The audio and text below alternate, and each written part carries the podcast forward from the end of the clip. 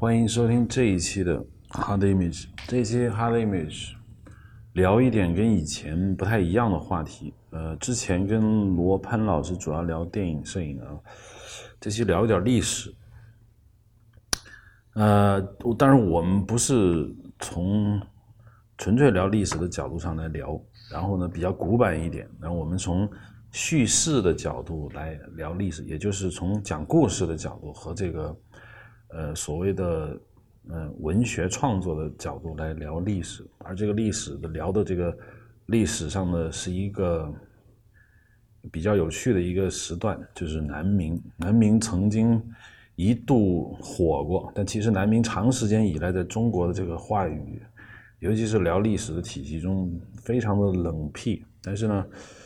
自从明朝这个事经因万历十五年兴起以后，明朝就聊的比较多，但聊明朝呢也不怎么聊南明那本叫什么？叫做《南明史》。明朝那些事，那个里面讲南明讲的比较少，没讲南明，对，没有讲。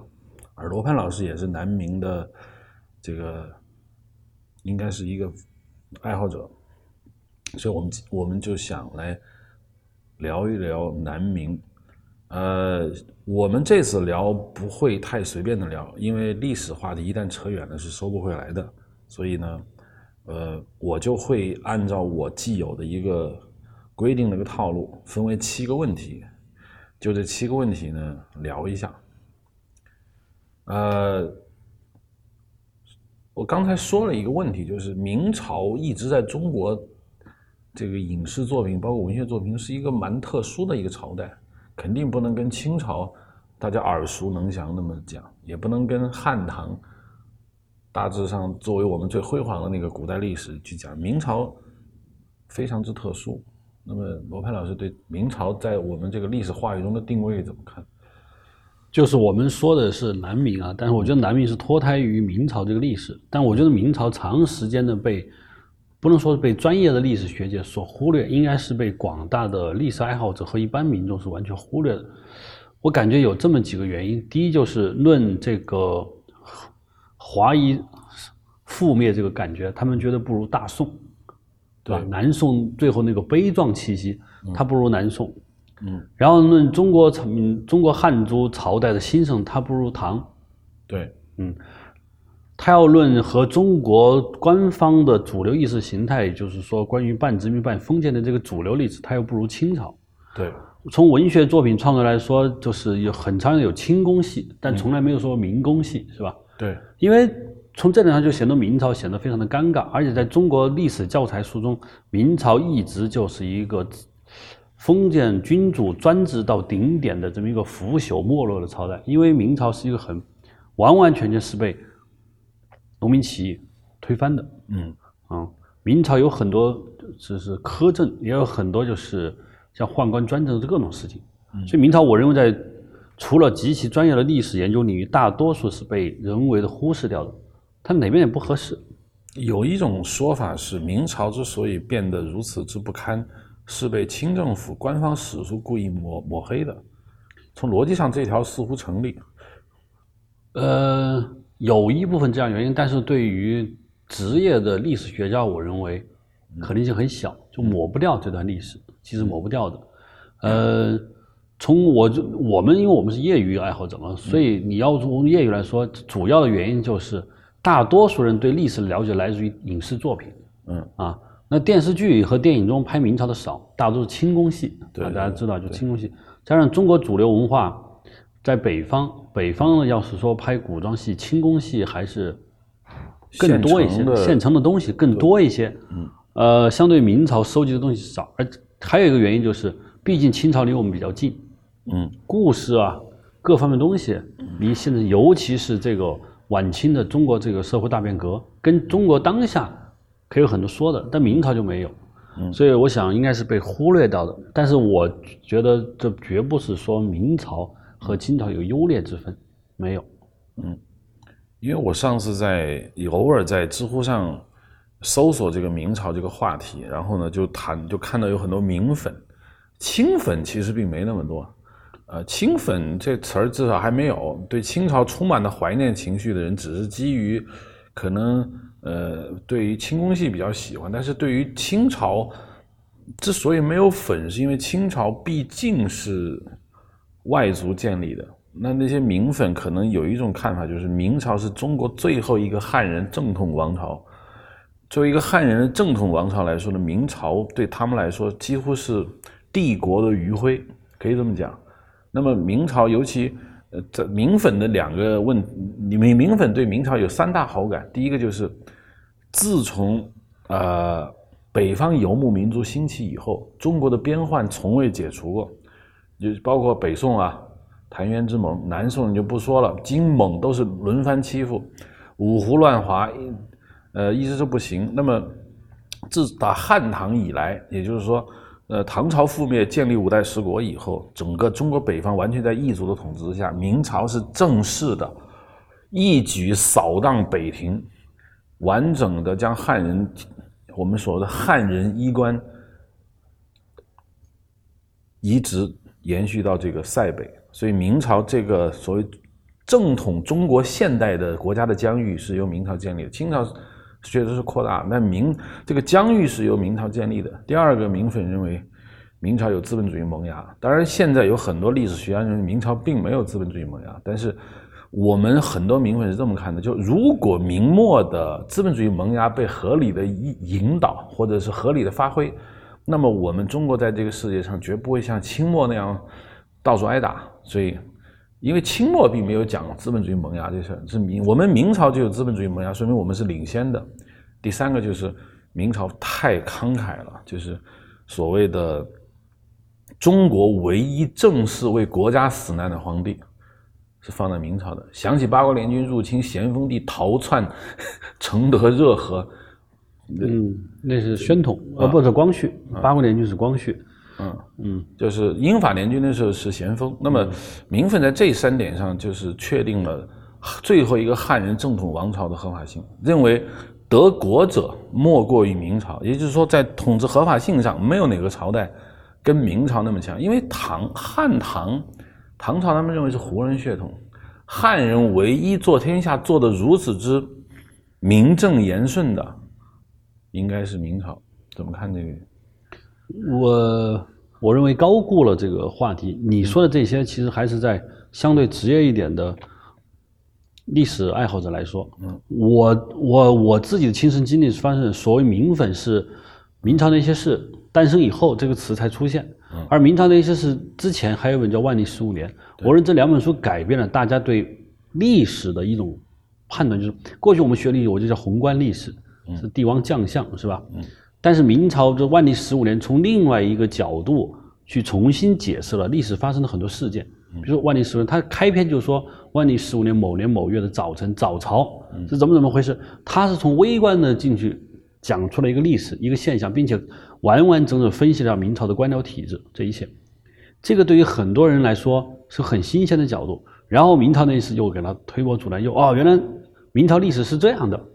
如果万历写黄仁宇写的不是万历时候，比比如说他写的是 嘉庆十五年，嗯，或者是清朝那些事，那有可能大家对清朝又是一个清粉。我觉得起源于这两本很重要的书，非常重要的书籍。这我想，并不是清朝的故事比明朝少，我认为清朝和明朝都有很多可讲的东西，特别特别多。嗯，还有一个就是官方的对历史的研修，大多数我认为集中在清朝。因为清朝的政治体制几乎是完整的联系了明朝的一套体制，嗯，但是清朝还有一个康乾盛世，还有一个鸦片战争，还有很多都是官方，嗯，需要去拿出来去说的。而明朝这些都跟我们现在的没有什么关系了，嗯，明朝没有康乾盛世这么一说，没有民族大统一，都没有，嗯，啊，所以说，你说的民愤，我认为完全来自于这两本书的产生的反应，嗯。也是新一代学历史的人，他已经不是我们以前那代学历史，他就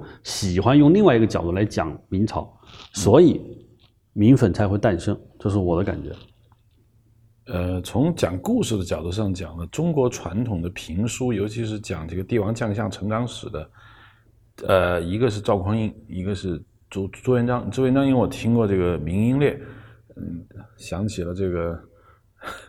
就是传统评书中最爱讲的就是中国人最喜欢的一套说辞就是人人都可以当皇帝。那么你说，我们就举个简单例子，说，唐朝的李渊，那本来是贵族后代，隋朝就不用说了。宋朝皇帝赵匡胤是一个武将，他怎么说他也不是个平民子弟，是吧？唯一是平民子弟。从流入到街头的乞丐，就低到不能再低的这个程度，跃居为中国的最至高无上的皇帝，这样一个完整的人生上的一个巨大转变，应该是明朝。所以从叙事学的角度上来说，大家非常喜欢讲朱元璋。你看明朝就讲两个皇帝最多，一个朱元璋，一个是崇祯。崇祯当然稍微悲悲情一点，但朱元璋这种神奇的人生大逆转是大家非常喜欢聊的一个话题。嗯，我经常听到。就是朱元璋，大家杜撰朱元璋说啊，他年轻当乞丐的时候叫什么翡翠白玉汤吧？他是在一个寺院里面，饿极了，两个和尚给他把这剩菜豆腐再加点什么米给他煮了，完了他就喝了之后觉得特别好喝，就说这什么东西？人家就骗他说这叫什么翡翠白玉汤是怎么怎么样？然后他当皇帝以后，他特别怀念当时他吃那个东西，就说好。我要再做一下，就凭记忆去做，结果做出来，哎呀，太难吃了。他就明白，哦，原来他是当年是饿过的。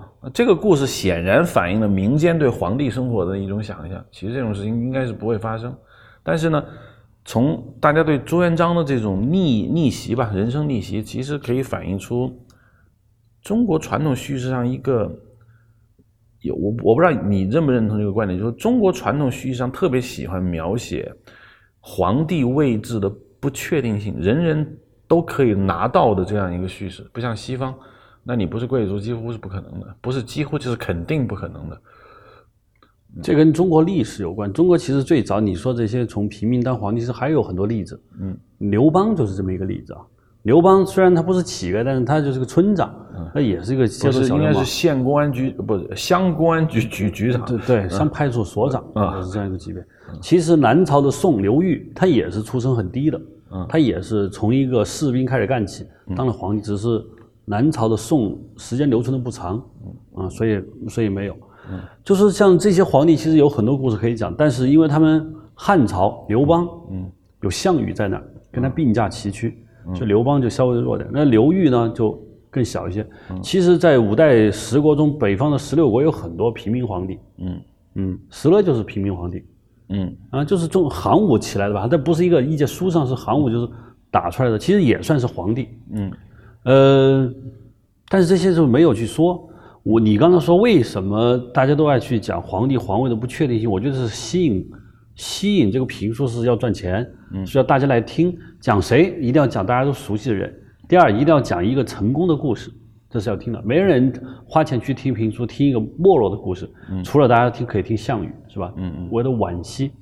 所以说，可以拿像朱元璋这样的一个由一个最底层到最高层，可以满足很多听书人的一种成功学的需求。就那个时候没有成功学这么一说，我相信讲刘邦也是大概的。差不多的思路。都中国非常喜欢讲一个出身寒微、有各种的故事。刘裕也是要讲这样的故事的。就成功学一直在中国就是一个重要的一个嗯故事。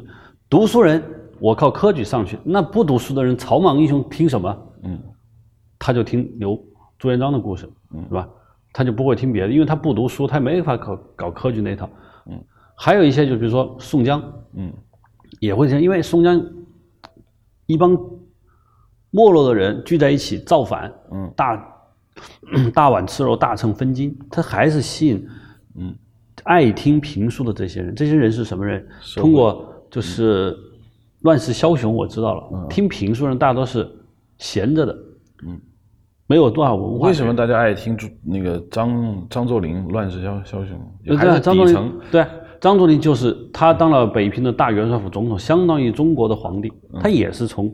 一个穷的不行的一个张老疙瘩开始干起，啊，成了皇帝的位置，那吸引中国对成功、对现实不满、对未来充满着不切实际希望的这些人的耳朵，嗯，就是这样的，嗯。其实你刚才在这个第一个问题，我看到了说明朝的汉人正统王朝合法性是怎么在故事中确立的，嗯。你说有明英烈和朱重八这些评书影视作品，我呢想补充一下，就是我自己我看过一个片子，就是《桃花扇》。嗯，小说我没有看过，但我看了电影。我觉得在这个桃花扇这个故事中，就非常合理了，就是如何确立其合法性。我觉得它的方法主要是，就是什么叫合法性？嗯，要我觉得要解释叫合法。嗯，合法就是合，就是它一定是正确的。嗯法那这个法是谁？道统，对这个道统，中华医冠这个道统。嗯所以在桃花扇里面，你基本上是对什么人否定，对什么人肯定，决定了一个事情，嗯决定了你的善恶，而这个善恶的背后是道统的确立。嗯，桃花扇里面毫无疑问，桃花扇虽然驳斥了阮大铖这些人，嗯赞美了侯方域这样人，不，其实赞美了李香君，痛斥了侯方域这样人侯。方域叛变的嘛，对嗯，但是他最后其实核心就是为什么为什么痛骂阮大铖？因为阮大铖背叛了大明王朝，大明，嗯这背叛了弘光朝廷。为什么就是呃，侯方域你要驳斥痛斥他？嗯，侯方域其实只是背叛了感情，但是侯方域为什么背叛感情？他背叛感情的背后是什么？因为他在抗清这件事情上退缩了。嗯李香君就不是，嗯他可以拿自己血去、生命去，他付出的是真的是爱情吗？不，如果只是写他对侯方域的爱情，那太小了。这个故事肯定就没有不性感，那就跟杜十娘入城百宝箱是差不多的。对对我只是反，但是他他痛斥的是你侯方域，你不抗清，你不拥民，我就不跟你在一起。他讲的是这么回事，所以这个在一个女人爱情的选择上，决定了一个王朝合法性，就是明虽然烂，但是它是正统的。嗯，我觉得在桃花扇就这个很明显，就是通过善恶标准的判断吧，嗯来建立合法性。这个三个标准它并没有，而且它很巧妙，就是，呃，才子佳人，尤其是女性的爱情观，因为大多数对这些影视消费啊都是男性，男性这个女人喜欢谁，一定是男人要认同的。嗯，这个女人喜欢一个民族英雄，这个人，这个女性受欢迎，那她喜欢的正确与否，决定我们男性观众，决定了整个社社会意识形态。嗯，所以通过一个女性对爱情的选择，确立了一个王朝的合理，就这至少是这个听众是认同她的，对。这个合法性就被确立了。嗯，所以我想，你说的民音呢，就是明朝的大多数以明朝历史的很少很少有以明以清朝为正统嗯。故事，几乎没有，因为明朝这些故事都是写于明朝末年或者是清初，嗯。就文人是不大可能把因为清朝因为清朝末年呢，我们说就是所谓的忠臣志士，包括如果在清末我们写一个爱情小说啊，我们也说一个妓女，因为呃某个人是革命党，那我就不爱你了，那你必须效忠于大清，这会被认为笑话是吧？那当然是不可能成立的。那也换句话说，清王朝的统治合法性在至少中国传统叙事中始终没建立起来。因为在雍正皇帝的时候，他就感觉到这个文人一直把握着话语权，而文人一直是至少潜意识是是反清复明的，于是他杀了很多这些人。那杀了这些人，虽然是很多人不去写，但是会留下一个后遗症，就是说文人打心底里头是反感这个时代，反转这个朝廷的。到了清末、明末、明清朝末年的民族矛盾上升了，外国人和中国人的时候，那就是一个中华民族。我们大清国，他对抗的是洋人，那个我的大清国并不是我们。我们满满族不是不是汉满之分，是我大清国和西方世界之间的对抗，仍然没有说这个朝廷的合法性。因为文人的笔墨，我觉得还是掌握在啊，就是对，我就想康有为真的取得了政权，他真的可以为所欲为，他有没有可能拥民？呃不知道。不知道，就是，但我想是有这种可能性的。你像晚清的，就是晚清的一些画家画了很多东西，还是有明朝衣冠。嗯晚明晚清的时候的，他也会也会有这样的东西，就他打心眼里还是在想想那些东西。哎，你这么一说，我突然的可能跳到之后后面要谈的话题。你刚才一说这个晚清的这个描写，就是晚清从《海上花》，这是我看过的。那单就《海上花》而言，《海上花》描写了这个在苏，就是在上海的那些生活。那有一个很重要的例子，就是说晚清文学中细致的描写了女性。我就发现，为什么中国文人要描写女性？当然，你刚才说的，就是文人有自己的一种呃，就是就是他有一种占有欲也好，他有女性认可也好。但是有一点，你是是不是也能感觉到，就是说，不论改朝换代，衣冠和外表保持不变的是女性。你我觉得我觉得有这个例子，呃，对，嗯，就是说女人在改朝换代中大致上保持的不变，对，它满足了文人对道统延续性的一种想象。对，对，因为也充分说了，女性在中国历史上就是不是主导作用，嗯，就是剃发令是对女性不起作用的。不。起作用的。嗯，就他认为女性没有必要去驯化，他驯化型男性以后，女性自然就驯化，就说剃发令不针对女性，嗯，并没有要求南方的女人，中国南方女人都用满族那种大牌子，嗯，他并没有这么去说，就是充分说明了，就是女性在中国，嗯，统治阶层是不被重视。我刚刚说的文人为什么写女人的爱情观，是因为每个人都我觉得很，包括到现在，嗯，一个导演在写女性的时候，这个女人爱谁，嗯喜欢什么样的人，一定是导演认可的人。嗯他用女性去爱谁来确立他自己的生存价值，因为在很多男人心目中，就由一个被女人爱的人，那是真正的是一个男人的。对，但是在一般的上，当然也有说男人有英雄，从这点上说，我认为是这样的。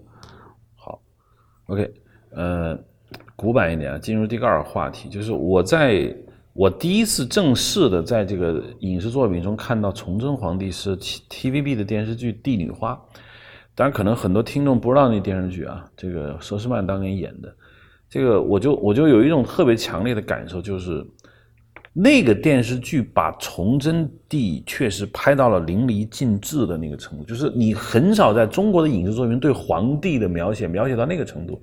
虽然日后有什么雍正王朝、康熙大帝那些电视剧，但那两个电视对皇帝的内心世界描写都是非常虔诚的，只把他当做一个改革家，是吧？雷厉风行，但是把皇帝的就皇帝从皇帝这个神圣的这样一个光环之下，一个个人的焦虑和他的难受，就是一个人的那种程度，崇祯是可能可能是中国帝王描写中最特殊的，从来没有哪一个皇帝形象像崇祯那样集中的反映了这么复杂的这种人性，因为大家对他既不是爱也不是恨。是一种非常非常复杂的那种感情。他自杀殉国，大家非常的壮烈，但是他又刚愎自用，是吧？嗯，做了很多大家觉得不靠谱的事情，但是大家又从来不会说他是一个坏皇帝，因为中国传统意义上的好和坏这个二元分法在他身上真是不成立的。怎么看这样一个故事，这样一个角色？呃，崇祯，我在自己做功课的时候，我是这么写，就是说崇祯在两套话语、两套历史话语面前，他的是完全不一样的。比如说，在传统的主以前主流的嗯这个话语中，就是反帝反封建这个潮流来说，崇祯是自绝于人民。为什么？因为城外围的不是满清的军队，不是满族军队，是人是农民起义军。嗯他自绝于人民。嗯他连他逃避惩罚，逃避历史的审判，他自杀了。嗯如果城外围的是清朝的军队，他殉国了，他自杀了，我觉得都不可能用自绝于人民，因为满族不代表人民，嗯人民是由李自成的部队所代表的，所以叫叫自绝于人民。嗯但是在一个传统儒家的这个跟这个主流化不一样，就是中国传统儒家的这个画面中，崇祯是一个叫误国，嗯他叫误国，嗯，然后殉国，嗯，我觉得这两个其实都算是褒义吧，尤其是后一个褒义比较误国，我觉得不是一个贬义词。什么叫误国？就是说你不是害国叛国，嗯嗯误耽误了，嗯。啊，你耽误了，你有心办坏事，嗯是吧？他叫耽误了他，所以在儒家的这个传承中嗯。是殉国和误国，他是一个就是有缺点的好皇帝，嗯。而且崇祯皇帝在所有明朝皇帝中，他是一个特别让人想不到，就是从了除朱元璋到朱棣之后，明朝几乎没有像样有作为的皇帝，就特别的有作为的皇帝啊。嗯。但是，从明朝那些事，我们知道有弘治皇帝还不错，是吧？嗯有那个呃明英宗朱朱祁钰，嗯嗯，也还呃。朱祁镇还是不错，一个人是不错，但是在大家一般概念中，明朝有作为的皇帝，头两位之后就只剩最后一个人了。嗯，而且他有强烈的悲情色彩。这个悲情色彩就是说，他不是不想把，他前面的四五个皇帝都很糟糕，从嘉靖开始一直就是很糟糕。嗯，就他显得格外特殊，所以大家对他充满着同情。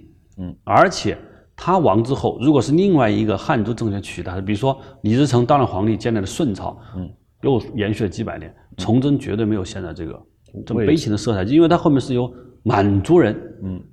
这样了。而且在明末清初的时候，有可能有很多反清复明的文学作品，包包括可能就是还是把崇祯又往上拔了一下。嗯，有什么红花会啊，这些就是 天地会啊，他们一定要把崇祯更加的悲情化。嗯，就在民间形成了这么一个嗯思维，就是崇祯死好像是殉国，其实是跟李自成有关，但是在满反清复明的那个思想中，崇祯是死于清朝人。对。对，他是这么一个，就是崇祯殉国了嘛，嗯嗯，是这样的，所以我想，在这两个话语系统中，崇祯皇帝的是完全完全全不一样的。我没有看过那个曹雪芹、姚雪莹写的那个李自成那个小说啊，但我听说在里面崇祯也是写的很复杂的，但他最终是自绝于人民，这是就是那本书上这个前言我看过，崇祯最后自绝于人民，就从两套系统中，我认为崇祯皇帝。我刚刚说了他的原因，就是他这种叙事的高度之所以未有，主要的原因我来自于一个是它特别独特性，第二它的悲情色彩，第三是反清复明这个思潮以后对它的拔高。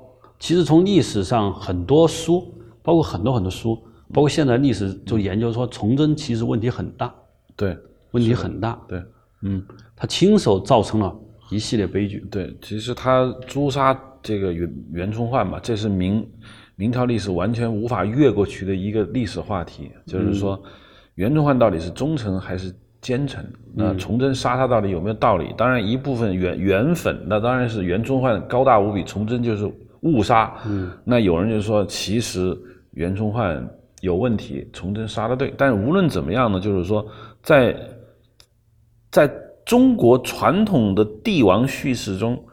没有哪个皇帝像崇祯这样复杂，这么让人揪心。我觉得这是一个非常值得研究的问题。有很多历史之谜吧，我我一直看，就说崇祯最后要求大臣捐款救国，没有军饷了，大臣死活不拿。比如说他的国舅拿了两万两，是吧？周太后的对，嗯，老爸周奎拿了两万两银子，就已经到头了。嗯，但是说人家就说那皇上你得拿点皇上说我没钱，说内堂不足，无钱，没不够，对。但是后来据说李自成攻入朝、攻入皇宫以后，发现崇祯其实有六千万两，嗯，几千万两银子，他他也不拿，他只希望别人。但是也有一部分历史学家，我看一篇文章就说他真没钱了，嗯，他就拿留钱干什么？人家从逻辑上就不对啊！你把钱留着，李自成把你灭了，那钱给谁用？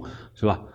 但是不管怎么说，这个我认为这个，他说我没钱，是否记录于明史的正史，我不知道。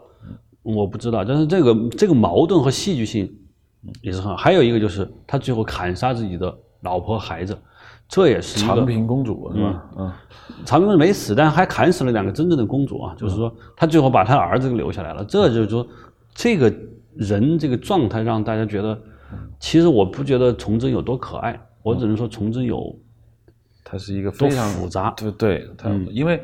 因为我觉得，可能在中国传统叙事中，对皇帝依然是偏就希望他好。那像夏桀啊，或者商纣王，那就是已经坏透了，我们就没有必要说说他有多好。但是总总之而言，任何一个皇帝，我们都希望他好。那只要他有好的可能，我们就希望他好。那他没有好成，那我们对他进行惋惜，无意中也透露出一个中国传统民众对于一个好皇帝的那种呼唤。如果没有这层基因在里头。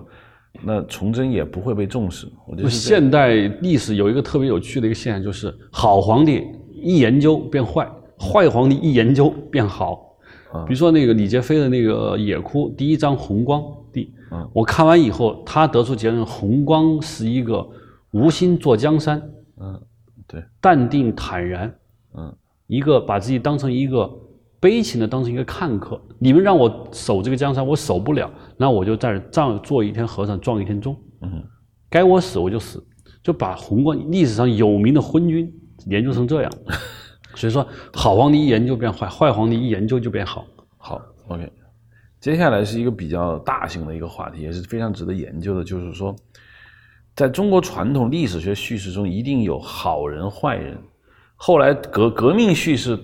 到来以后就分为进步和落后，他已经不再是好人坏人，因为好人和坏人大部分从道德的角度上来描述，他把这个按照历史滚滚历史车轮不可逆转的这种角度来看呢，叫做进步与落后。那么从南明历史和满清在那个大概应该有十几年的那个对抗的过程中呢，这个就显得的特别的尴尬。为什么呢？从一般的传统中国儒家传统来说，那南明代表法统，代表合法性，那他是好人；那满清就是坏人。但是后来革命叙事中又讲到了清朝统一全国是民族大融合，是吧？当然有很多人说满清是。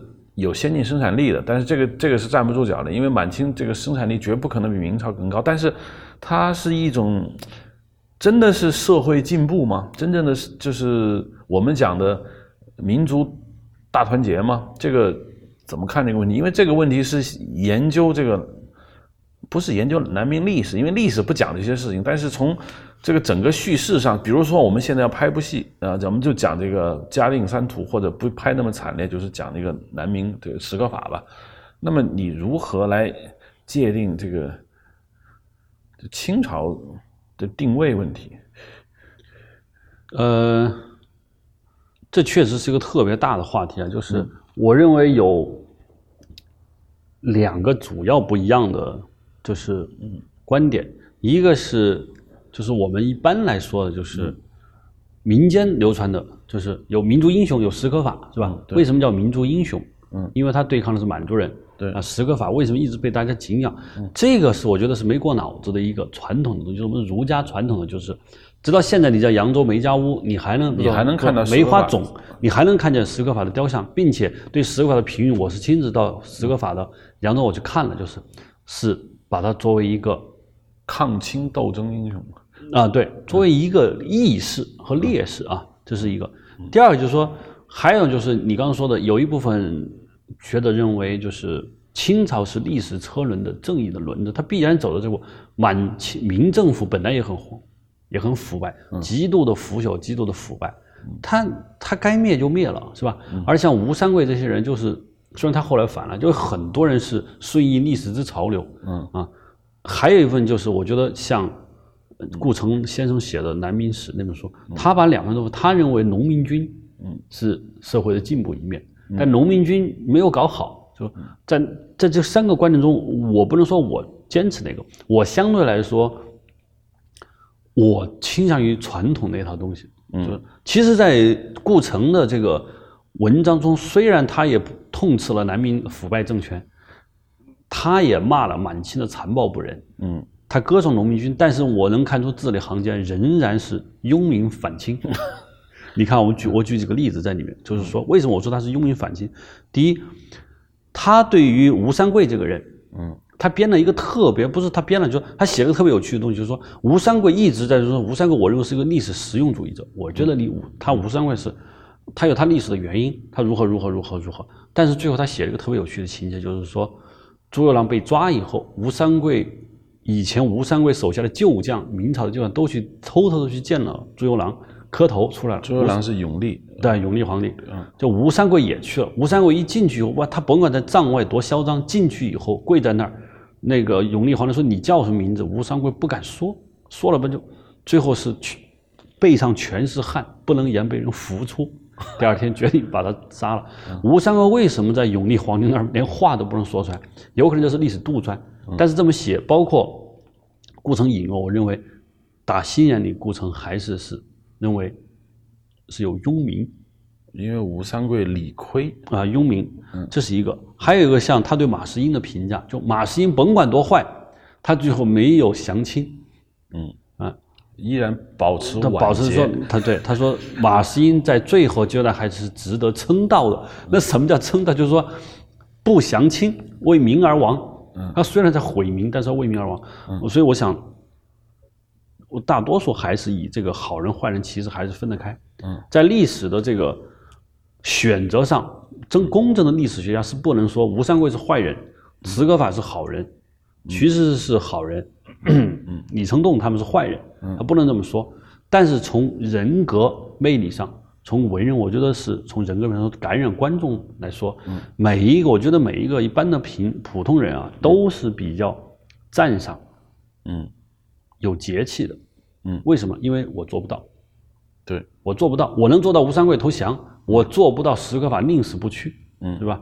我做不到的事情，我自然有敬仰，嗯，那我你像那个扬州，扬州市嘉定三屠那些普通人，他们那么可歌可泣是什么原因？是因为他们是老百姓，他们都能这么干，嗯，使很多晚明的一些移民，嗯，他在写作的时候，他有极大的愧疚。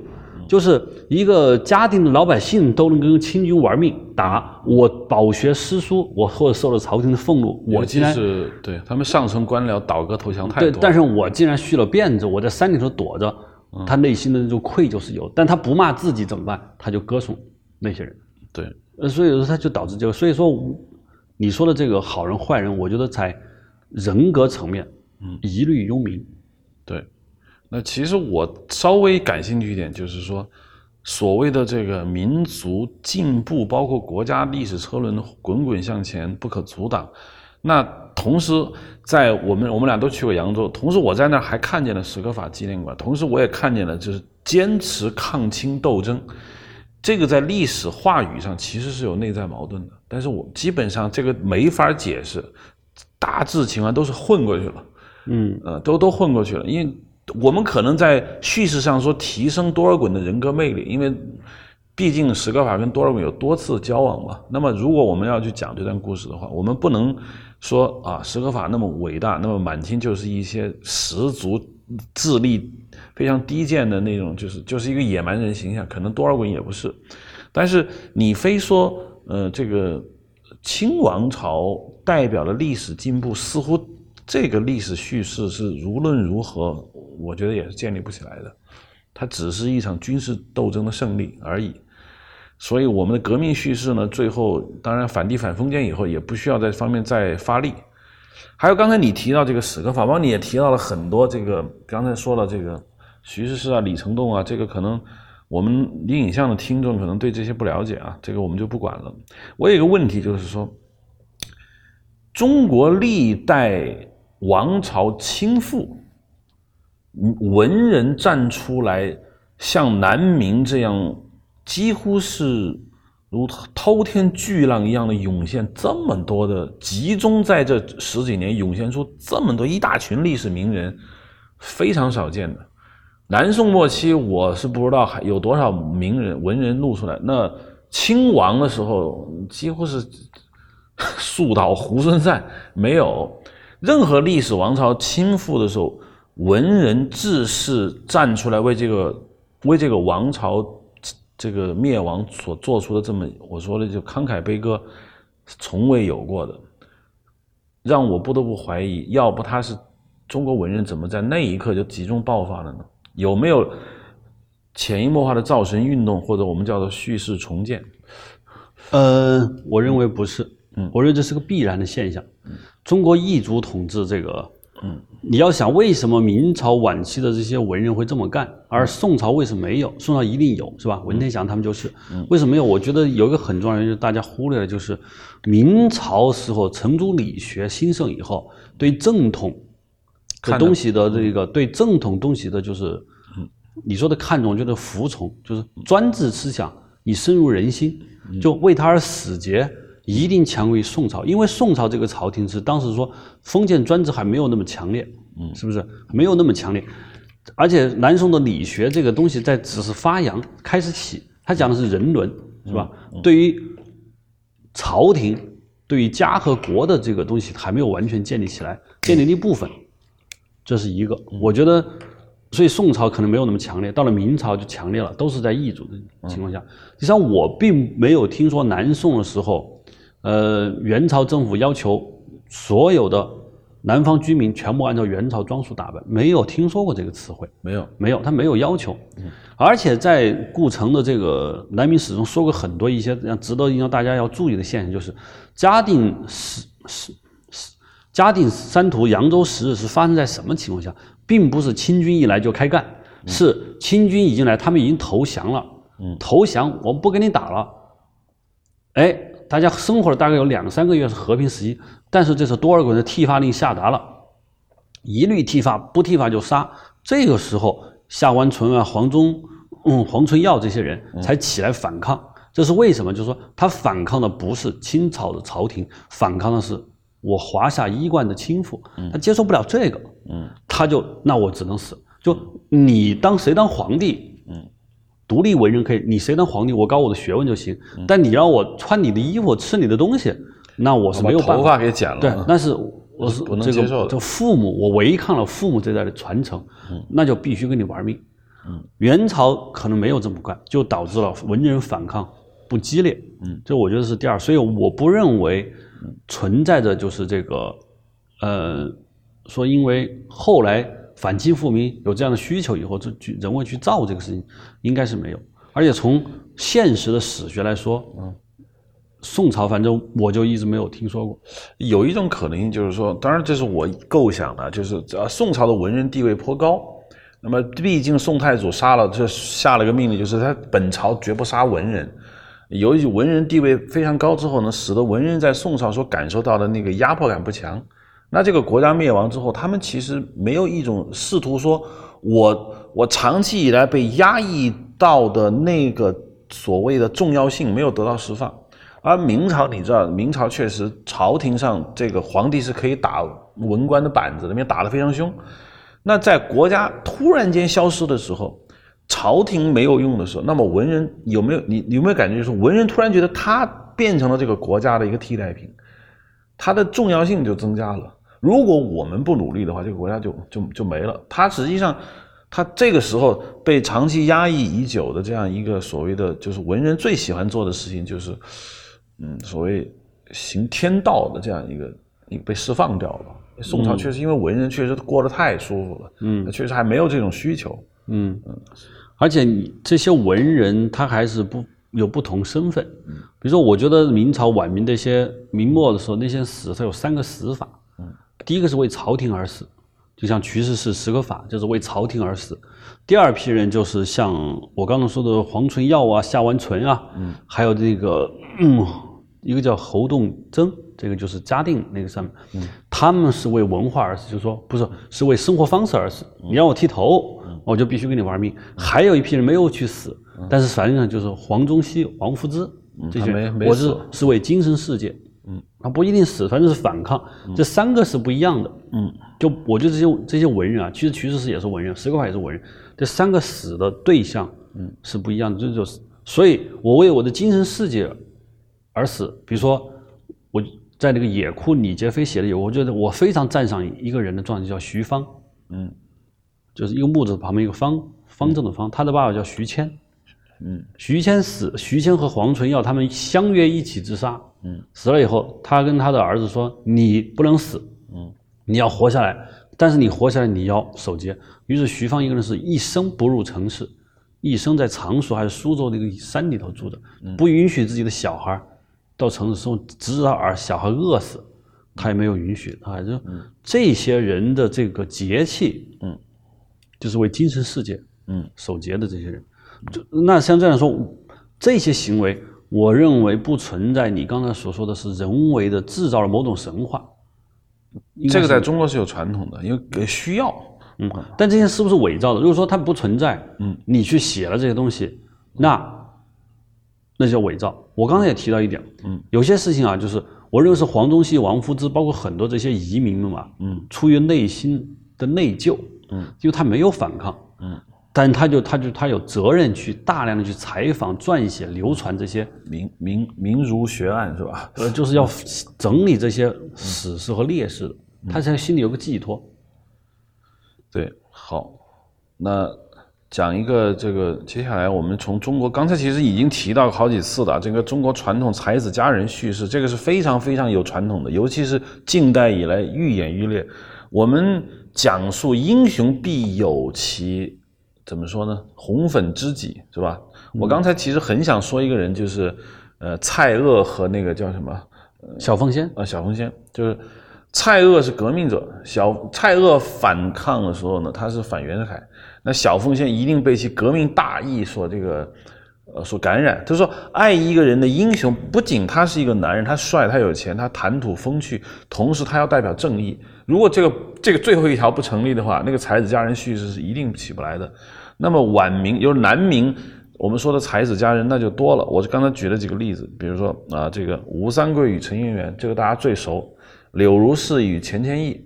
可能不是很熟的人翻一下陈寅恪那本那本那本书，冒辟疆跟董小宛多了，还有云间三子那个什么，嗯，云间三子那就更多，秦淮八艳几乎一人一个，嗯，呃，就每一个故事都是同样的，那么。讲述的，在我说的，就是说，男人、女人是这个叙事架构中的一个传统观点。同时呢，在这个传统观点中呢，又有一些革命性的变化，因为它明显跟我们以前看的《西厢记》是不一样的。崔莺跟那个那个叫什么张生啊，张生的那个关系。呃，自古以来，包括柳梦梅，就大家特别叫好的《牡丹亭》里面的柳梦梅跟那个杜丽娘的这个关系，包括你刚才也提到的那个怒沉百宝箱的那个是吧？杜十娘，李甲啊，是一个革命性的提高。我认为你刚才提到了《桃花扇》，从南明之前的戏曲也好，无论怎么样都没有到南明这个高度，而到南明这个高度以后，中国几乎定格了才子佳人最佳的叙事模式。到南明这个模式就定下来了，就不会再往前走。到现在为止，我们再讲一个才子佳人模式，你光说他是一个女人爱上一个男人是不够的，一定在这个男人身上负担了你刚才说的，叫法统也好，还是道统，他一定要代表这种就是就精神世界的洁癖。怎么看这个问题？我认为是一个革命性的提升，并且到此为止。嗯。我觉得这个原因，我想，其实我觉得历史上这些女人作用没有那么大。就柳湘、李香君对那个侯方域的作用可能没那么大。嗯。柳如是对钱谦益可能没这么大。包括董董小宛冒辟疆，董小宛还是嫁给了那个那个谁，是吧？就是顺治皇帝。据说是假的，因为董鄂妃不啊，不是这个董小宛。大家会这么会这么去说。那冒辟疆和董小宛到底出了什么事情，是吧？一定是冒辟疆最后。我认为这些原因是被拔高了。这些女性为什么拔？但我感兴趣是为什么要用女性来，嗯，突出这个男人？就是这个男人为什么写男人不不用男人去写，非要用女人去写？我觉得有有一个中国文人一个传统的方方式，你就知道，就是说诗意文人，嗯，写小说的绝对不是当道的文人。像大官僚文人，他不会去写小说的，他治国都忙不过来，他哪有时间去写什么？只有诗意文人才能写小说，而诗意文人能够认可他的，绝对不是官方，官方认可他已经当官了，是官方不认可他。什么人认可他？底层妇女，就是有一些文化的，嗯，妇女能认可他。比如说最典型就是妓女，是吧？就是那种烟柳，嗯。这些人对他有很大的认同感，真正男性才找他存在的价值。嗯，他不是从任务、从身体上找到价值，他从精神上的认可他。那必然这些人在写小说的时候，他我认为会写的就是说，女性对男性对我的认可，女人对我的认可，他觉得很值得去说。嗯，你用一个另外一个男人社会来认可他，如果单独另外一个文人认可他，他只是朋友，一定是女人认可。这是第一个。我认为，之所以这么写，是因为。这些写作人基本上属于社会中下层的文人，上层文人当官去了，不去写。第二就是，我认为达到的高度高到就是说，这个爱情已经变成了政治路线，路线斗争。就中国以后，中国以后的包括文革的电影，最后男女之间今天划划清界限，没有超过这个才子佳人这些学说。就是说，你看后来的文革时期的电影，就是说一对男女相爱，一发女的发现男人是阶级敌人的时候，立刻大义灭亲，要不然。对。告上去，这是什么原因？就是因为女性这时候的选择，选择你已经是政治选择了。嗯，李香君为什么不痛斥了侯方域？嗯，柳如是为什么嫌弃了钱钱谦益？都是因为你选择了政选错了政治路线。我在认可你的才华的时候，我认可你是一个我的男人，但你投降了，嗯，我就不认可了。嗯，这是一个。中国才子佳人到的最高层，就是说，爱情是政治的附属品。嗯，你还能超过哪儿去？你就想，那个爱情还超过了政治，那就是这不能超过什么了？哲学意义上的爱，那是柏拉图了。我觉得可能在中国的传统叙事中，这已经是到头了。即便到现在，我们看中国的后来，就是把爱情当政治路线去，两条路线的斗争已经到头了，没并没有超过它。中国的小说不像西方，它是从人性深处，就是西方东西是，嗯。弗洛伊的潜意识决定了爱情的选择，但是中国的伟人他不是这套思想，所以说就会出现你说的这些才子佳人革命叙事中的变化是前所未有。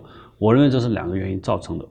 嗯，因为呃，就像你说的，呃，这些爱情故事并非这些女性留下来的，呃，男人在叙述女性的时候，他需要通过女性来强化他的政治观点，尽管这个政治观点在他的小说中或者他的散文笔记中非常之隐晦，但是他要批评一个男人的时候，他会用这个女性抛弃了他。从而得出一个什么结论呢？就是说，在这个民族大义上，这个男人的见识还不如这个女人，是吧？我们可以这么讲。嗯，一个女人上知汉人衣冠之之正统，你都不行，那你比这个女人还要差。那从这个角度上意义说，那这个男人就似乎就更好了。如果这个男人对抗的是另外一个男人，你想想这个这个叙事的这个结果就必然是不同的。当一个男人被他。爱他到死的一个女人在政治上抛弃的时候，这个男人几乎是不可救药了。我因为我没有看过《桃花扇》，我只知道侯方域他们那些人也，你不能说他有多坏。他在道，他在他可能为人处事是彬彬有礼，但是由于站错了队，是吧？政治观点上一旦桃花扇，其实侯方域并没有投向清朝人，侯方域是拿了阮大铖的钱来赎李香君。李香君就不干，因为你阮大钱是什么人？阮大铖的钱你都能拿，嗯，他是不干的。但是其实《桃花扇》你们内部他还有否定了弘光朝廷，嗯，他认为那不够好啊。但是我们看到一九六五年拍的，就是这个《桃花扇》电影，其实也是经过了改装的，不是原始的《桃花扇》。原始的《桃花扇》对这个弘光朝廷没有那么骂，嗯，因为五六几年你也知道那个时代，嗯，所以说它里面并没有真正的骂清朝。骂的不多，其实是反对时候，就是你阮大铖是奸臣，你拿了奸臣的钱来赎我，我是不干的。嗯，最后阮大铖投降了。嗯，侯方域其实并没有投降清朝，侯方域跑了不抵抗。嗯，你那也是有错误的啊，他是这样的，一定要对要殉国。你这些人物就我刚刚说已经超过了杜十娘与李甲，也超过了中国最最最最有名的男女之间的故事，就是陈世美与呃秦香莲。对，就是已经超过了这些，就是忘恩负义。都已经超过了，就是你再好，以政治路线，我就跟你对抗。通过这些女子的选择，这些文人，什么陈世美还行。从从女人在政治上的选择，你再好，你再才华多，你再有对我多好，你在政治上选择了错误路线，我就跟你决裂。这是这些文人用这个方法来表达他们对某个正统的一种嗯方式。嗯，呃。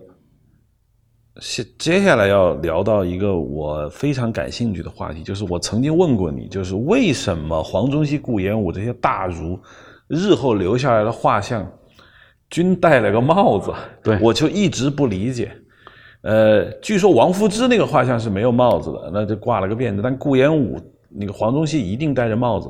我说怎么那么爱戴帽子？后来你不解释，因为他们剃剃了发了，系了辫子。但是这个东西是不可以流传下来，尤其。这个他的学生画老师的画像，这是奇耻大辱，是吧？嗯，为了替老师会，你就你就扣上个帽子，把这个事儿给含糊过去了。那我在这件事情上，我就特别感兴趣，就是说，中国有不食周历这样一个最经典的叙事，嗯，跑到深山里面说我们是这个商朝的这个忠臣。我们不会吃你周朝的粮食，活活饿死在首阳山。作为中国儒家中最典型的忠臣的这样一个一个情况，但是顾炎武、黄宗羲他们居然投降了，在这个事情上语焉不详。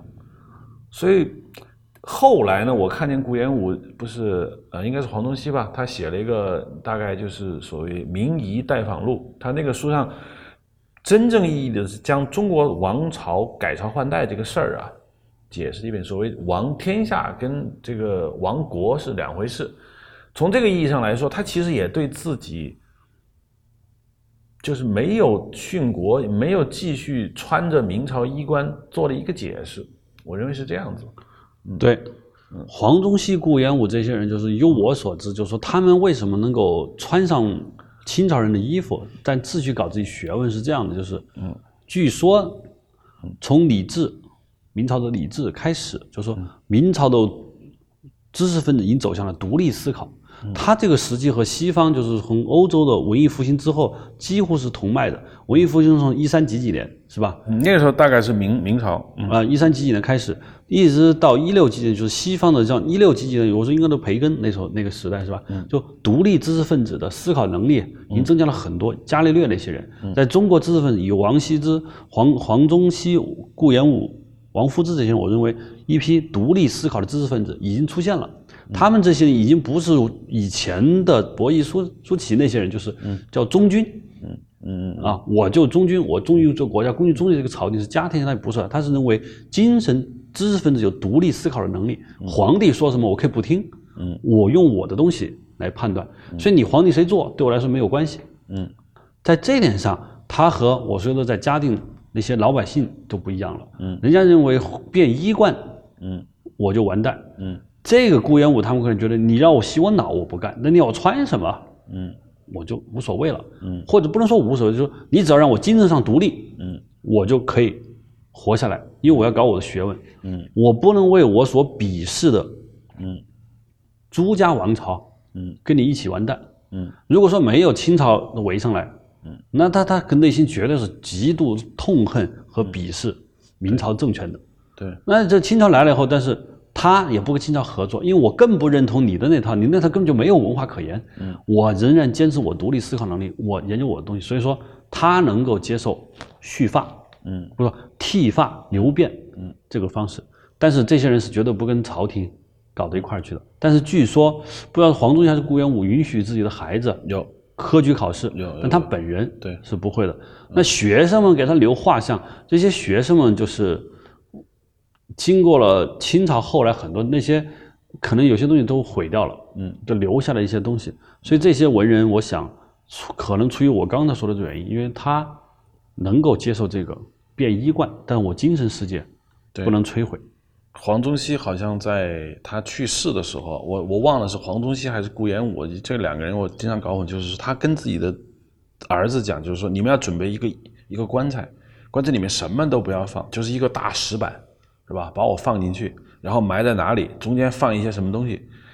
就是据分析，他对自己无颜见，不能说见地下父老，其其实他就是说无颜见他那帮兄弟，因为他那些兄弟都是殉国而死的。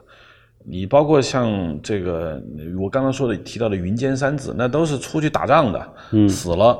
他这样子进入地下之后，他认为他没有办法见他，他还要说他还要趴着，就是脸朝下这样入葬。也就是说，他们内心深处呢，其实嗯是对自己这个你说的蓄发啊、剃辫子、穿上这个亲人的这种服饰，他是有一种非常强的一个委屈色彩的。但是我感兴趣就是什么呢？就是中国以前的这个叙事啊，你只要投降，你一定是不行的。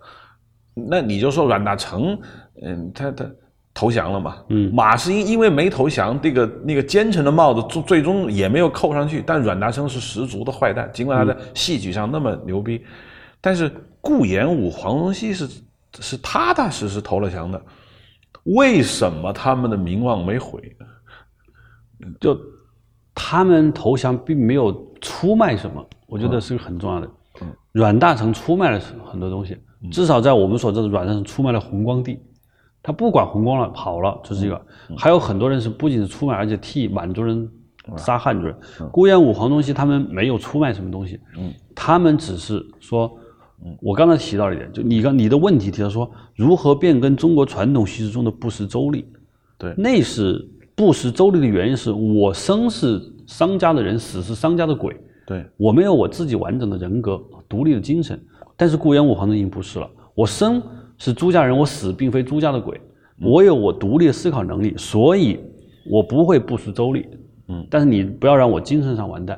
但是他并不是完全你说的，他趴着要下葬，他对不起他自己的同胞，就他有一定定的愧疚，但是绝不说他没办法接受，他是可以接受的。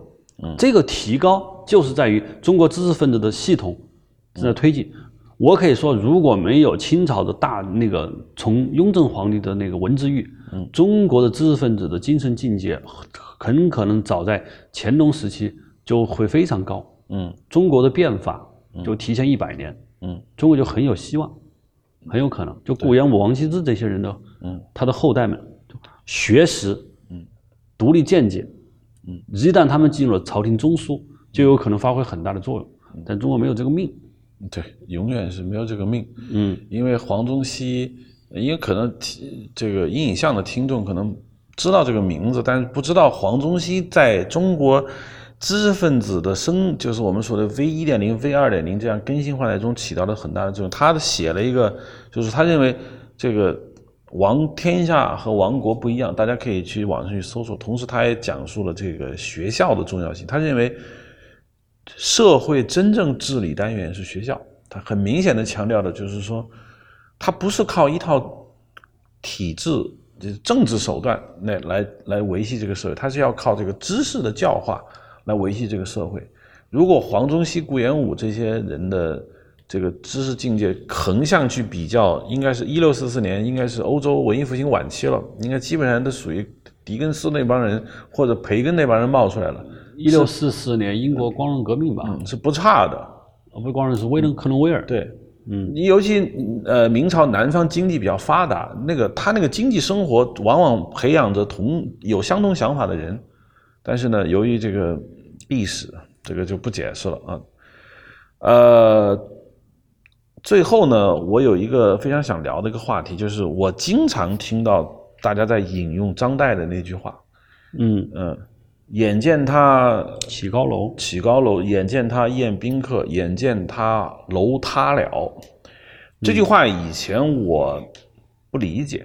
我我我那时候对张岱也不理解，张岱就说自己少时爱器物，爱犬马，爱娈童，嗯，那是一个典型的我们叫做腐朽的知识分子形象。但是，我突然看到了在文学意义上那个价值，因为我曾经在总结《红楼梦》是这么总结的，就是《红楼梦》都最伟大的地方在哪呢？在于曹雪芹亲手建构了一个无比。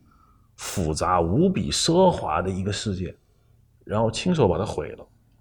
那么你在看《红楼梦》的时候，你有一种感觉，就是说，我举了个例子，就是你你可能比较熟悉，就是呃，西藏僧人不是有一种坛城画嘛？嗯，耗费几年的经历，用最最最复杂的方式去画一个坛城，然后在一瞬间抹了。大家在谈论这个事情的哲学意义，就是说，你既然最终要毁，那前面你能不能画的马虎点？你不用那么精致，因为我们汉族人一定是这个观点。反正你要毁，那咱不用这么着急。他们就画的特别精致，然后一下子毁掉。在在宗教学上有个概念，就是一切的东西都是虚幻的。嗯，这个东西，这个佛教思想，我认为是深深的影响到了《红楼梦》。《红楼梦》就是我以前来说的，就曹雪芹明知道这个东西要垮要毁。但是我用前八十回，我没看到后四回，去建构一个非常非常，我们按鲁迅的说法叫华林，就是精华的华，树林的林。那跟张岱的这个，我刚才说的，眼见他宴宾的，眼见他楼塌了，我叫幻灭。幻灭是之前中国小说史上是没有的。嗯，我一直在推论，南明的文人是可能中国历史上遭遇的最大的一次幻灭。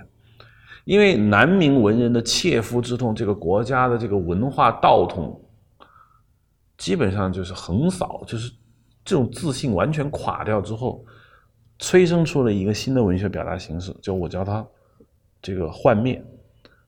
你你对这我这个浅薄的观点有何看法？呃，后面还有类似这种这种中国的这种幻灭，因为西方小说也有幻灭这一说。嗯嗯。你你，我就问你的问题是说，中国的这个《红楼梦》这种幻灭感是否来自于南明的崩溃？就它不是朝廷的崩溃，是中华衣冠的崩溃。嗯，就大家觉得，哎呀，完全是没戏了，是不是来自于我？我个人觉得应该是有，但是我特别爱去分析为什么宋末没有没有。当然，小说这个形式，明朝才成熟。对，南宋宋朝是词。词里头就有很多画面感，李煜就是就是《春花秋月》，嗯，那个就是《虞美人》里面就有幻灭感，是吧？包括就是呃宋宋徽宗他写了一首诗，也是幻灭，嗯，就亭台楼阁一切都没了，一场梦而已，嗯。而且这个幻灭感在中国的佛教从传到内地，中国人中谈到内地开始，这个人生如梦，如梦如幻，嗯。就一直就有，嗯，就中国的这个小说《南柯一梦》就是幻灭，嗯，就说他虽然什么什么都没了，这就是幻灭感。但是小说这个形式是在明朝成熟的，嗯。就没有，就是也说这个没有在别的地方机缘瓜熟蒂落，在明朝瓜熟蒂落，所以我觉得是这个原因。而你说的这个《红楼梦》其实写于清朝啊，写于但是清朝的早期康熙年间写出来。我我想明朝的幻灭感应该是这个中华文化的中中国文化的彻底的毁灭，包括雍正皇帝的文字狱，嗯什么都给你毁了，这让知识分子有巨大的伤感。嗯他巨大的伤感以后，他就对曾经逝去的中华文明产生无限的惆怅。嗯嗯，这样，这是一个我认为是一个原因。还有一个原因就是，我还是要说，顾炎武、王黄宗羲、王羲，就是王夫之是不写小说。嗯，他们为什么不写小说？可能觉得比较低，啊，对，就他们有没有幻灭感？他一定是有的。我一定有幻灭感，就这些幻灭感，我认为是来自于，就是说，除了这个中华文化，还有一个就是知识分子的这个，嗯，中国之独立知识分子发现科举，他们不喜欢，嗯没有晋升之路了。嗯顾炎武、王新、王夫之他们不参加科举，请问他们想要施展施开抱负，已经是不可能的事情了，对只能穷穷老乡里。对，啊，只能干这搞点戏剧，写一些东西。那他们去写什么？我认为中国大多数文人尝尽了很多以后，发现一切都不值得留下。嗯这个幻灭感是必然会建立的。你说的是，我想曹雪芹的那个小说那个幻灭感，嗯，我认为来自于这个。嗯其实幻灭感不是说只有明朝有，其实前面以前一直就有，就佛教的影响。嗯那个《红楼梦》不是有很太虚幻境里面不是有很多，一上来就是世上只有世上都说神仙好，只是富贵忘不了，对吧？就是他用了很多佛教的东西，这个幻灭感来自于这儿。你说的西方文学的幻灭感，我一般就是你说最早的来有幻灭感的东西，一般是来自于欧洲的，就是比如说，嗯，大规模的战争结束，一切都给他们毁了，嗯。大家觉得什么好东西都不可能留住，什么我们都美好的不敢有美好的向往的时候，就会产生幻灭感，嗯，是这样的。你曾经就是研究过，就是皮朗内西，因为我在罗马的时候，呃，在罗马郊区有一个古城堡，据说那是当时这个罗马皇帝的一个跑马场。然后呢，这个跑马场现在留下了一些残垣断壁。然后从欧洲文艺复兴开始，就兴起了一种潮流，叫什么呢？叫大旅行。就是说，所有欧洲的那些年轻人都应该去罗马走一趟。他去罗马主要是要去参观罗马那些旧的古迹，在罗马那些辉煌的古迹下的那种残垣断壁，产生了一种巨大的一种文学的流派，就就叫做，就是说废墟之美，就是从废墟上去缅怀它昔日的这个辉辉煌。如果这个东西还如果不是废墟，这事儿还不好办了。就好像你去圆明园是吧？那两根柱子它得是那样子。它如果圆明园那个宫殿还那放在那儿的话，你是产生不了那种审美的。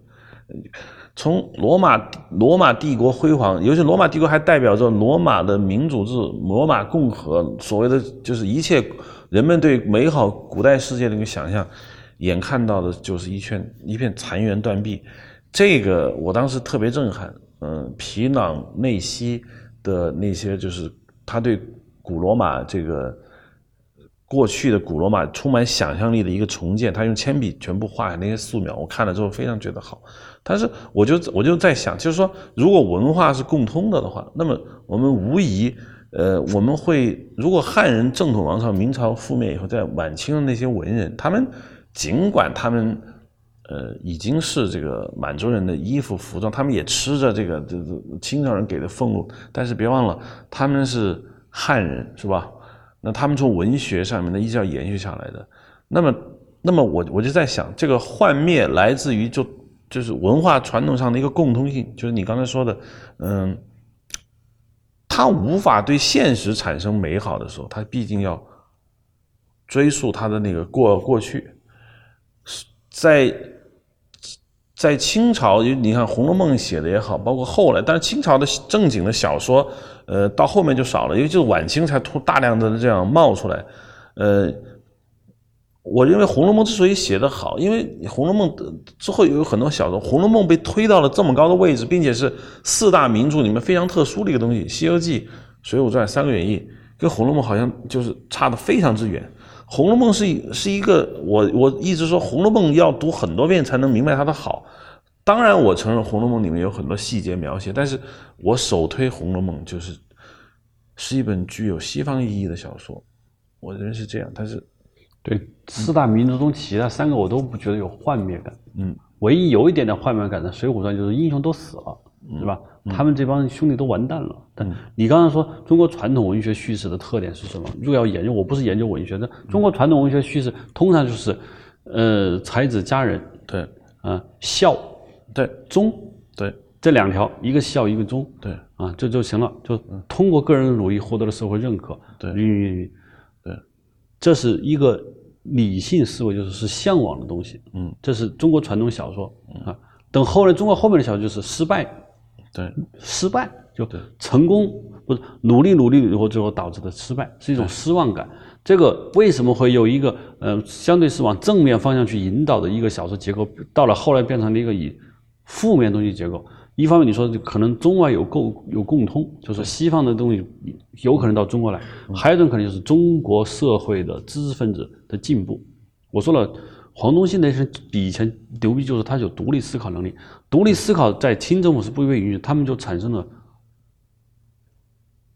巨大的失望。他巨大的失望以后，他必然产生一种很不满的情绪。这种不满就是说，没有任何东西有价值。嗯，这是第。还有一个就是，我认为佛教的这些宗教的这些影响在小说中越来越多。曹雪芹这个人，嗯，他的自个人生活、家庭出身特殊的背景导致这个。中国还有没有别的具有幻灭感的小说？没有了。这是我就说，曹雪芹《红楼梦》之前没有，曹雪芹《红楼梦》之后也没有。你看，从康乾那个时代的《红楼梦》写完之后，是吧？一直流传，整个清朝的小说就不成样子，一直要到晚清，一直确实要到晚清，说海上花啊什么那些，这那才重新冒起来。但是那个也不是《红楼梦》这种东西，《红楼梦》特别像一个非常特殊的例子戳在那里。他被这么多人所喜欢，当然每个人喜欢的点不一样，但是作为我呢，看来就是我我喜欢他，就是因为他彻彻底底的脱离了才子佳人。你前面说贾宝玉、林黛玉那些爱情故事，在曹雪芹这，人不是玩这个的，嗯，人绝对不是纠缠于这个事儿的，嗯嗯，他他写到的绝对是一个，就是我我我描述就是我们说的就是。嗯，只能用幻灭一词吧。我无，我在不能用别的东西形容。我只是想说，南明文人的那种巨大的伤痛，在后面被《红楼梦》总结了一次之后呢，就再也没有了。这个整个南明，我就想，就是如果说现在已经到尾声了啊，我想说一，就是我对南明的兴趣来自于哪？这是我一直在琢磨的事情。嗯，就我读了南明史，我为什么觉得它对我来说有意思？嗯，我想起来，知乎前段时间出了一个文章，嗯，出了一篇题目，我回答过一次问题，就是如何看待一九四九年加入国民党？这这这我知道这个啊，这这个这我回答了一次，就是说，我觉得同样在这个南明时代，就是如何解释在一六四四年，嗯，加入了红光政权，就是投身于南明，就是说南明，我觉得。对我来说，值得有它有意思，就是你在一个极端环境下的一个人做出的选择，决定了一生。嗯，极端环境下，就是这个时候投降可胜，坚持得死。嗯，投降世界，坚持留名与青史。嗯，就这些两个两个这两个之间没有办法融合在一起的东西，你要做出选择。嗯，这个选择的本身是一个非常有意思的过程，不是一个人选择，是一群人的选择。这是一个，我觉得我就经常会想。我觉得在这种情况是有意义的。第二个就是南明这些选择的选择的人的本身的这个理由，嗯，他不是中国以前那种选择，就是说我终于像这春秋战国是终于这个家那个家这个家这个家，它是一个文化上的一个选择，嗯，这个文化上的选择，我觉得就深入骨髓了。在这个情况下，这些文人所干的那些事情。留下了很多集体是集体自杀的行为，这在中国过去是没有的。嗯，这个形式感，我认为是有美感的。嗯，但我不说我崇拜自杀呀。嗯，但我觉得这和武士道日本的武士道有点是有点接近的。嗯，就是他会有一种对牺牲、嗯殉难的赞美。嗯，是有一点的。就是你说刚刚说基督教有对嗯殉难的赞美，我认为是有的。就这东西，我觉得在南明这个短短的十几年，嗯。一个腐败透顶的人，我还效忠于他是为什么？嗯，是因为我忠贞的是依靠思想体系。嗯，我坚持一种思想体系，结合到中国很多历史，包括现在，你就是知识分子的出路在哪？话就不往深讲，知识分子出路在哪？嗯，所以说南明他特别值得去看、去研究。中国以前的宋朝末年，因为缺乏史籍材料，嗯，其他的也没有。嗯，所以我认为南明的历史短，但是很有可说。我就一直在想啊，我一直其实我对这件事情还蛮在乎，就是为什么孙中山先生会寄出，就是他在革命成功以后，他他光复南京以后，他首先去参拜明孝陵，去见那个太祖朱元璋。其实孙中山跟明朝皇室没有任何关系。为什么事隔二百六十年晚清统治之后，这些人不约而同的开始祭出了？他并没有想恢复明朝，他们打出的并不是那个反清复明的旗号，他们只是说恢复中华。那他们去了明孝陵，然后他们意思可能很多人不理解，为什么要去明孝？他们要向明朝皇帝说：“我把你的江山恢复了。”他确实就是这个意思，向明太祖告灵说：“我把你的江山恢复了，我把当初消灭你的这个这个满清政权给干掉了。”二百六十年，这这这个文脉没断，嗯，这让我非常诧异，并且你说了，明王朝是死在李自成手里的，但是没有人这么看，所有人认为明朝是亡在满清手中的。对，因为那把椅子，谁坐了？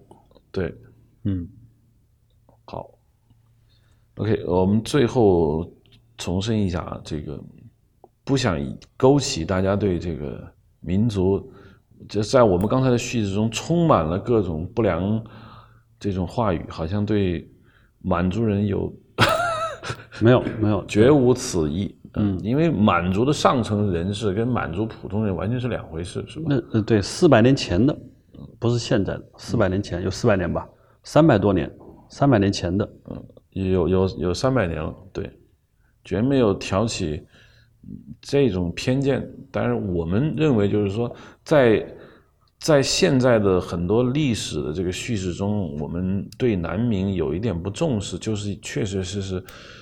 我这么说，你可能就理解，就是说，我们希望的历史就是正常的改朝换代，咱别谁也别嫌弃谁，是吧？南明确实太悲壮了。如果我们去真的去讲南明历史，我们确实不得不面对一个重大的问题，就是这里面的这个这个太激烈的情感张力会让人疯狂。就是对，我觉得就是南明被忽略，忽略的不是战争的时候，南明就是。隐藏的中国知识分子一次巨大的一次痛痛，这个痛之后，中国知识分子的这个走向没有这么反抗过，特别要值得去关注，是不是中国知识分子最后一次反抗？清朝文字狱是不是这样？这个大家就不深说了，就是他，他被忽略了，所以我觉得他很值得去看。